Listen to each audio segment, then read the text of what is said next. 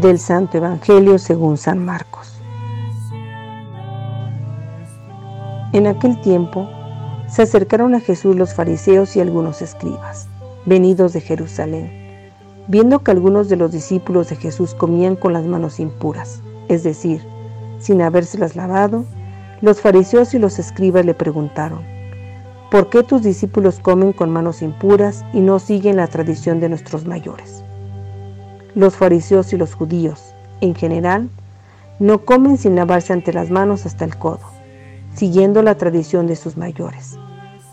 Al volver del mercado, no comen sin hacer primero las abluciones y observan muchas otras cosas por tradición, como purificar los vasos, las jarras y las ollas.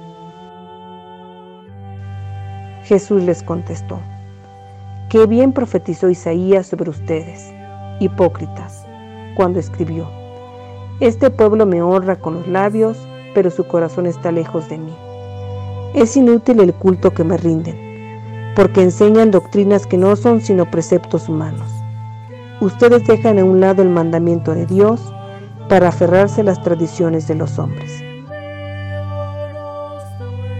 Después añadió, de veras son ustedes muy hábiles para violar el mandamiento de Dios y conservar su tradición porque Moisés dijo, honra a tu padre y a tu madre.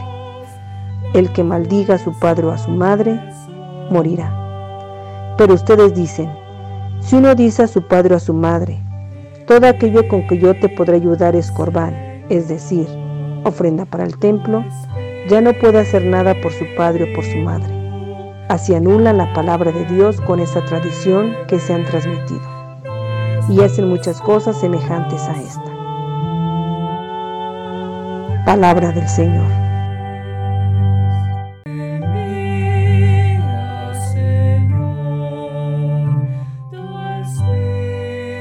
Queridos hermanos, nos encontramos en este martes quinto del tiempo ordinario, tiempo para meditar sobre la vida de Jesús. Hemos escuchado este hermoso texto en el capítulo 7 eh, del Evangelio según San Marcos.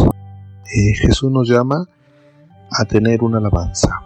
Es decir, el culto que Dios quiere es de que lo hagamos de verdad, que lo hagamos de corazón.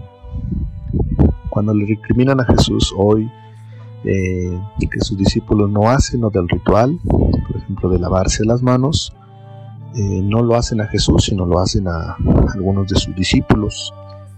Jesús igual les recuerda a estos fariseos eh, la dureza de su corazón, dejan a un lado el mandamiento de, Dios. ¿Para qué? Para aferrarse a la tradición del ser humano, del hombre. Estos fariseos querían sentirse como dioses, querían imponer su ley y olvidar, lo dicho por Dios. Eh, tal vez nosotros como bautizados también hemos dejado a Dios a un lado, lo hemos olvidado para establecer para establecernos nosotros, es decir, para poner nuestra ley. Queremos que la gente piense, queremos que la gente viva de acuerdo a lo que nosotros decimos y tal vez la voluntad de Dios la hemos hecho a un lado. Jesús eh, les recuerda el mandamiento, honrar a tu padre y a tu madre.